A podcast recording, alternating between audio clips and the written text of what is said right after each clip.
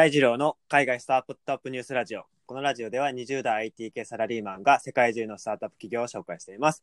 今日も未来にワクワクしてますか？このラジオを聞いて明るい未来を想像していただけたら嬉しいです。ということで、今日が1月の10ですね、10日ですね。いや、もう本当毎朝寒いですね。本当にもう外が出る、外に出るのがもう面倒になんで、もう Amazon の楽、Amazon とか楽天とかでもう宅配頼むことが本当に増えたと思うんですけど、皆さんも結構頼むこと多くなったんじゃないですかね。なんか、アマゾンとか特にアマゾンフレッシュっていうの展開してて、なんか食料品とかも届けてくれるようになったんで、なんか本当にもう僕らの生活のインフラになりつつあるのかなって思っていて、で、まあ、ちょっとさ、さておきですね、まあ、前置きこれぐらいにしてですね、まあ今日はなんとですね、あの、初の海外コラボ企画ってことで、僕のもう友人のですね、あの、韓国人のドンジェ君にですね、あの、今日スタートアップ企業についてですね、えー、教えてもらおうと思いますので、じゃあ、ドンジェ早速簡単に自己紹介をお願いします。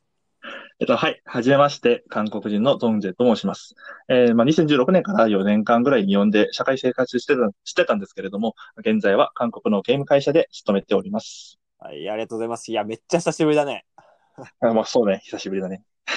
あ、ね、まあ、改めてドンジェと話してもけど、日本語うますぎな？いや、違う違う。全然下手だと思う。まだ、まだまだです。ね、大学でずっと勉強してたんだもんね。は？大学でずっと勉強してたもん。あ、そうそうそう。大学入って勉強し始めたから、もう今はずっと使ってるっていう感じ。ああ、なるほどね。どれぐらい勉強したの？ちなみに。もう、大学1年、1年でし始めて、大学、今4年間？本当に、まあ、一生懸命勉強して、その後はもう、その、まあ、日本に行って、まあ実際、まあ仕事し、仕事しながら、その、話しながら学べたっていう感じかな。とはいえね、ビジネスレベルまで持っていくのって相当大変だし、まあ4年間でそれぐらいに日本語身につけて、すごい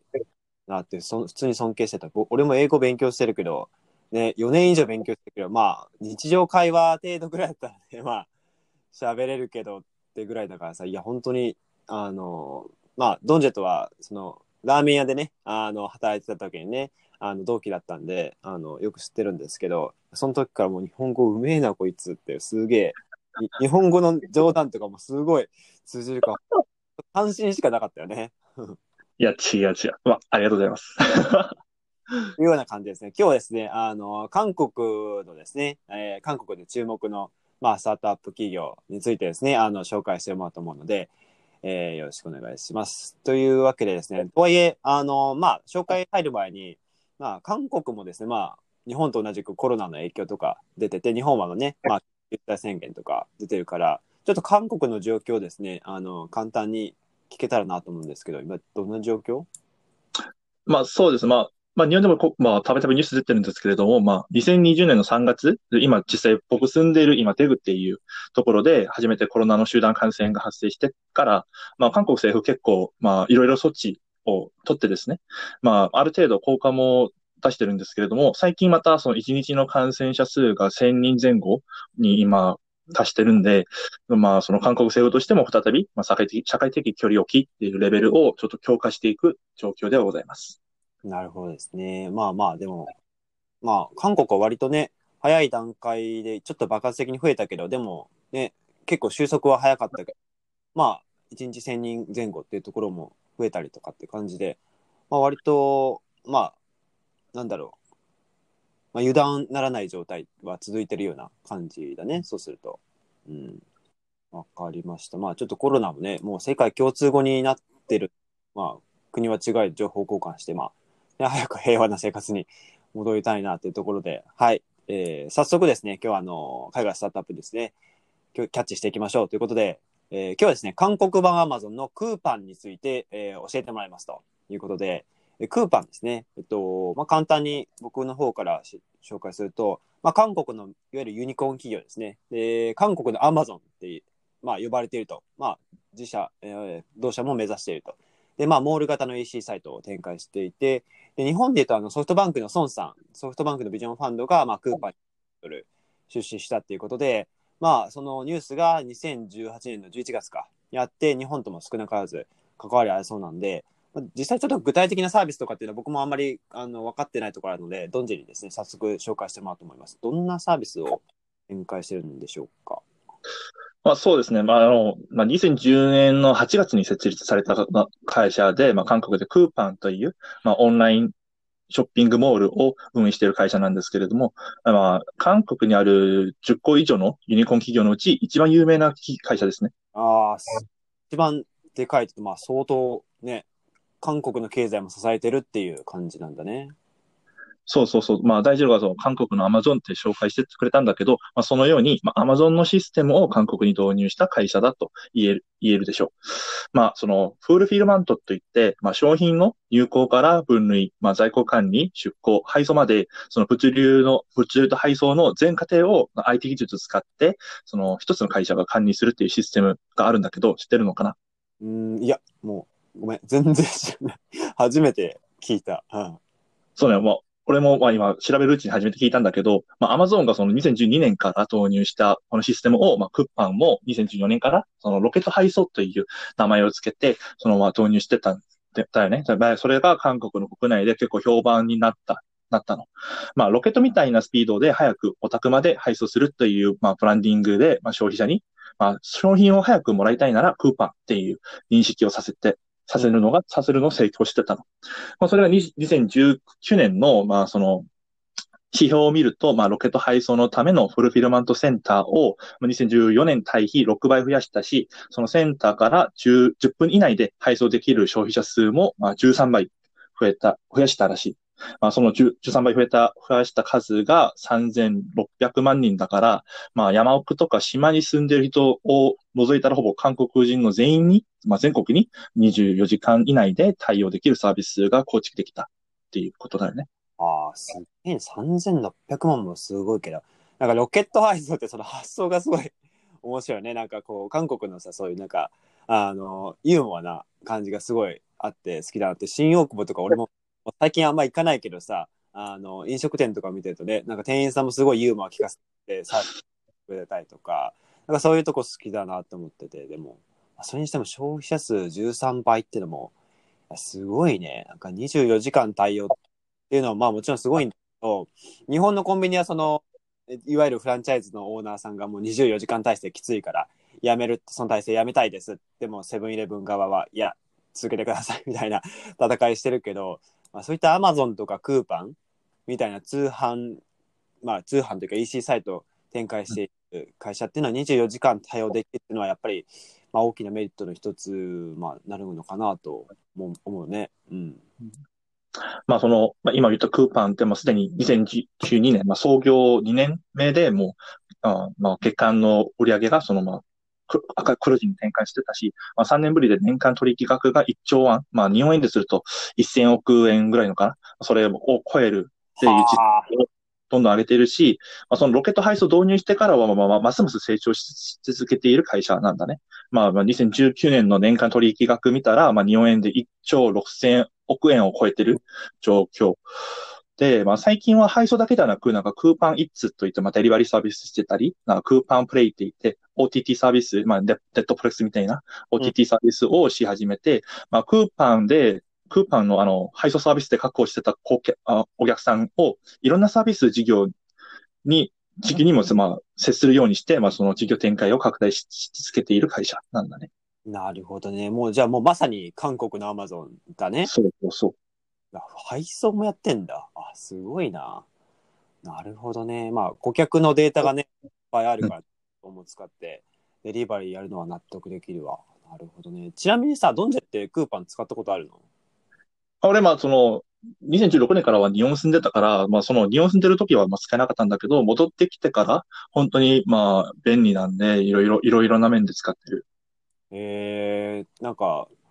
イメージとしては、ちょっと俺もサイト見たんだけどさ、結構化粧品関係が品揃え多いのかな、うん、けど、まあ、ドンジュだったら、例えば、まあ、ちょっと答えられないで構わないけど、どんなものを買ったりとか、普通に日用品とか。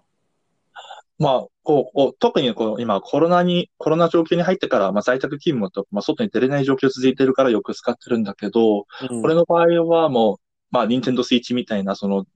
あれ、ゲーム機を購入するときとか、服？服とか、まあ、緊急に必要になった場合に、まあ、クーパン使って購入したりとかしてる。なるほどね。まあ、翌日には届くんだもんね。だって、そうそう。すげえな。アマゾン、まあ、アマゾンもアマゾンプライムだったら基本的に翌日に届くっうん。ていう感じだよね。とえ、クーパンはもう、その、標準で翌日に届くっていうことだよね。まあ、標準で翌日なんだけど、まあ、クーパンも、まあ、クーパンのその Amazon プライムみたいに、まあ、クーパンの、クーパンを定期的に使ってるお客さんへのサービスもあって、まあ、その際の配送費が無料だったりとか、まあ、より早くサービス、まあ、提供してたりっていうサービス自体はあるけど、まあ、一般人も、その、そう、できる限り24時間以内にもらえるようにしてるよね。ああ、すげえな。ちなみにやっぱりその、まあ、さっき化粧品って言ったけど、その化粧品関係とかの商品がやっぱりラインナップが一番多いって感じ？もう最初からそうだったらしい。まあ、そのネットで購入する客自体が、まあ男性より女性が、まあ、割合が多いらしいんで、これは知らんけど。そう。まあ、キム社長のなんかインタビューとかいくつか探してみたら、そのそういう女性がお、まあ、ネットでちょ、まあ、購入するお客の割合が女性が高いので、最初はその女性をメインにして、なんか化粧品とかその服系のラインナップをしてたんだけど、まあコロナ入ってから、まあ、どんどん、まあその購入する顧客層が全然、まあ、いろいろになってて、今現在はその、まあ韓国で売ってるほぼ全商品を販売するっていう、めまあその、目標を持ってて、どんどんラインナップを増やしてるらしい。はあ、いや、すごいね。じゃあもう、まあ何でも、あの、お店に、お店というかこう、来店型のお店にあるもの、もう売ってるものはもう、韓国内で売ってるものはもう全部もうクーパンで買えるとそうそうとまあ、やっぱね、さっき売り上げの話も言ってたけど、まあコロナ、コロナでね、まあ、クーパン使う人めちゃめちゃ増えてるだろうし、ここで一気にね、クーパン自身もそのクーパン、えーイーツとか、えークーパンプレイっていうさ、うん国内でね、どんどん、どんどん浸透させていって、もしかしたらね、まあ、韓国、国外にもね、こう進出していくチャンスの、まあ、なんだろうな、土台みたいなうん。まあ、本当に事業拡大の、まあ、今、真っ最中というか、まあ、チャンスを掴んでるような感じだよね、そうすると。そうだね。まあ、その、まあ、これ、まあ、アマゾンもそうだし、クーパンも、なんかその、こういう配送、物流配送って、まあ、その、様々な、その、まあ、せん、さっき言ったセンターもそうだし、配送する人もそうだし、そういう、それの確保をするのが大、まあ、大変だから、最初の、その、5、6年間、まあ、クーパンの代表はその8年を見てたんだけど、8年間は、その、赤字を確保してて、そういう、まあ、センター構築とか人を、なんか正社員として雇用したり、配送する人も、そしないといけないから、それをその8年間の赤字をこう、まあ、考えてて、それ8年間、その、その、まあ、企業として、その、そまあ、存在するのができれば、その8年以降は、まあ、その、はるかな、その成長性を見せると確信するっていう風なインタビューしてたのを見てた。ええすげえな。とはいえ、まあね、ここのコロナが来るって誰も思ってなかったかね、キムさんもね、まあこれは、なんだろうな、チャンスだと思ってね、事業拡大を進めてるのかなっていう感じだね。うーん。まあね、クーカクーパン、僕もちょっといろいろ今ネットでも調べてみたんですけど、まあ最安価格っていう感じでね、うんまあ結構価格訴求にですね、まあなんか重点を置いているみたいで、韓国のその最大手の化粧品会社のアモーレパシフィックっていう、うん日本の方も結構使ったことあるんじゃないかな。で代表ブランドのあの、ソルファスっていうあの、雪に花と書いて秀でるのソルファスっていうもののあの化粧品の販売をスタートしていて、まあ韓国のまあ大手の企業ともまあ、まあ当然ですよね。まあタッグ組んでというか、通販というか展開してるとっていう感じで、あとはまあ、マーケティングのところですよね。まあ結構インパクトのあるキャンペーンっていうのをまあ積極積極的に展開していて、まあ、国内の知名度を、まあ、認知度を高めていったっていう話はなんとなく聞いてるんですけど実際これってその CM とかでもやってたりするの？そう、まあ CM、まあ今、今最近はそのさっき言ったクーパンプレイとかクーパンイッツっていう新事業を展開しているので、その新事業に対する CM がまあテレビとかそのネットでまあ結構流れる状況だよね。ああなるほどねああ確かに日本でもまあアマゾンの CM もしてるしまあアマゾンじゃないけど、えー、ウーバーイーツとか、うん。うん、CM、ね、芸能人使ってやってたりするから、なんか韓国はそういうところも、なんかこう、まあ動画とか映像で見せるところもすごいうまいと思うから、なんかすごいまたより、ね、なんて言うんだろう。若い人から、えーお年寄りまで浸透はしていきそうだね。そうね。わかりました。ありがとう。じゃあ、ちょっと会社の概要をちょっとざっくり、あの、まあ、会社の概要というか、まあ、創業のストーリー的なところ、はい、あの、教えてほしいんだけど、で、なんか主要のメンバーが、えっと、代表のキムさん、キム・ボンソクさん、で、えーその同級生のユン・ソンジュさんとコー・ジェウさんたちで、まあ、ハーバード大学の同級生ということで、まあ、創業したということで、まあ、この3人で結構韓国内では有名な、なんかテレビとか出てそうだけど。まあ、そうね、その、あの3人が立ち上げメンバーであった、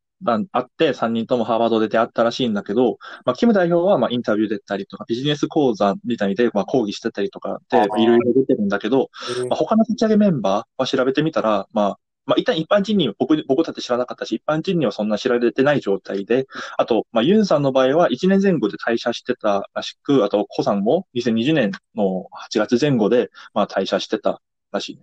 ああ、そうなんだね。まあ、じゃあ、今はね、キムさんだけが残って頑張ってるとっていう感じか。なるほどね。うん、わかりました。まあ、ちょっとね、後で、あの、この配信の概要欄にですね、あの、キムさんのこうインタビュー動画とかも、あの、つけてるので、もし気になる方いらっしゃればですね、あの、見てみてください。で、なんか、そういうの簡単なエピソードとかあれば、ちょっと少しだけ教えてほしいんだけど、なんかある？まあ、エピソードレベルじゃないと思うんだけど、まあ、一旦、キムさんが、その七、七、7歳ぐらいに、韓国でもう離れたらしいね。親、父親がその大企業のあれ、取材員でいあいいろんな国に行ったり来たりしてたらしくて、まあ、7歳からはもう韓国、韓国で住んでなかったらしくて、まあ、中学生の頃からはアメリカで、まあ、その学校通いながら成長してたらしいね。で、まあ、ハーバードを卒業してから、アメリカのなんか会社で仕事もしてたんだけど、その、ずっと前から、いつかは韓国で事業したいっていう夢を持ってたらしく、その夢を実現するために韓国に戻ってきたのが2010年の2月。で、その6月後に創業してたのが今のクッパ。ああ、なるほどね。じゃあもう、小さい頃から割とね、アメリカで過ごしてて、まあ、ハーバードを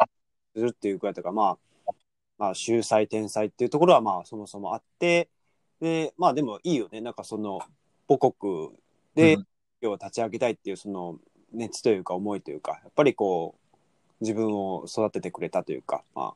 ね、韓国でこう、事業を展開したいっていうところは、なんかすごい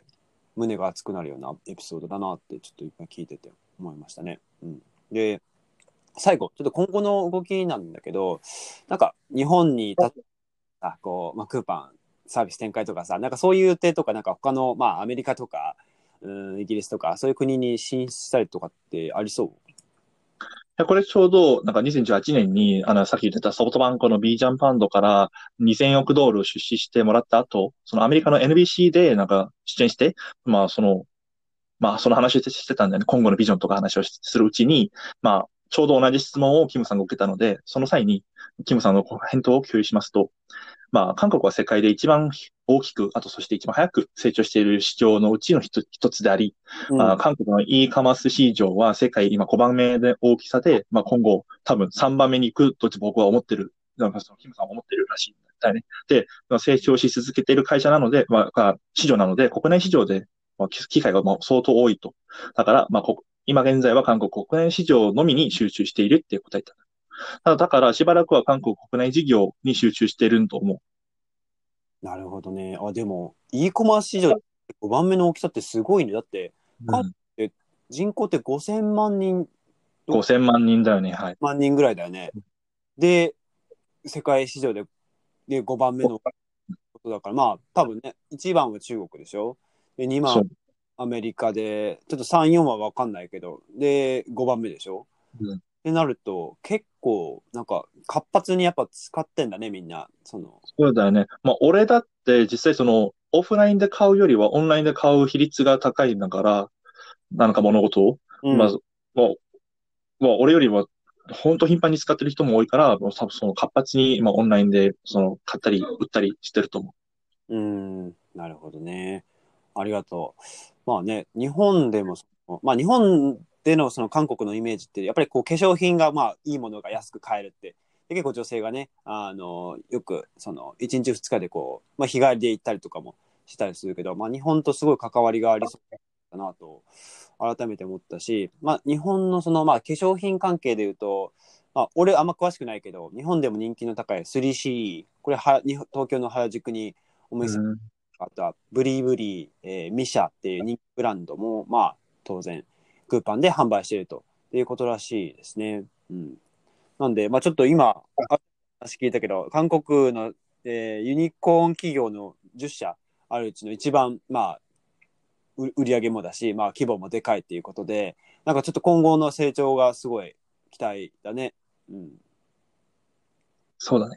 うん、わかりました。ありがとうございます。まあ、というような感じでですね、あの、以上、今日がですね、えーっと、まあ、海外コラボ企画、まあ、韓国版の Amazon クーパーについてですね、あの、韓国人、まあ、今、韓国在住、テグだっけ？テグにうん、在住の、えー、ドンジェに教えてもらいましたので、まあ、ちょっとね、こういった定期的にですね、あの、コラボ企画実施していけたらなと思うんですね。またちょっと、ぜひですね、あの、韓国の、韓国について聞きたいことがあればですね、僕か、まあ、もしくは普通にドンジェのね、インスタグラムを概要欄に貼っておくので、まあ、直接聞いてみていただけたらと思います。なんで、まあ、今日は、あの、僕のラジオがこう、海外スタートアップニュースっていうところだったので、まあ、スタートアップについてお話しさせていただいたんですけど、普通に韓国のこう、まあ、ドンジェ、韓国歴史とか結構歴史が結構詳しかったりするので、なんか、そのあたりとか、まあ、その、やっぱり、日本、日本に対してどう思ってるとか、どういった教育を受けてきたとか、なんかそういったところもですね、あの、ぜひ聞いていけたらなと、もう本当にざっくばらんな日常的な会話も、あの、皆さんにお届けできたらなと思うので、はい。まあ、改めてこのエピソードが役に立ったらいいなと思ったら、ぜひフォローよろしくお願いします。それでは、皆さん素敵な一日をお過ごしください。バイバイ。バイバイ。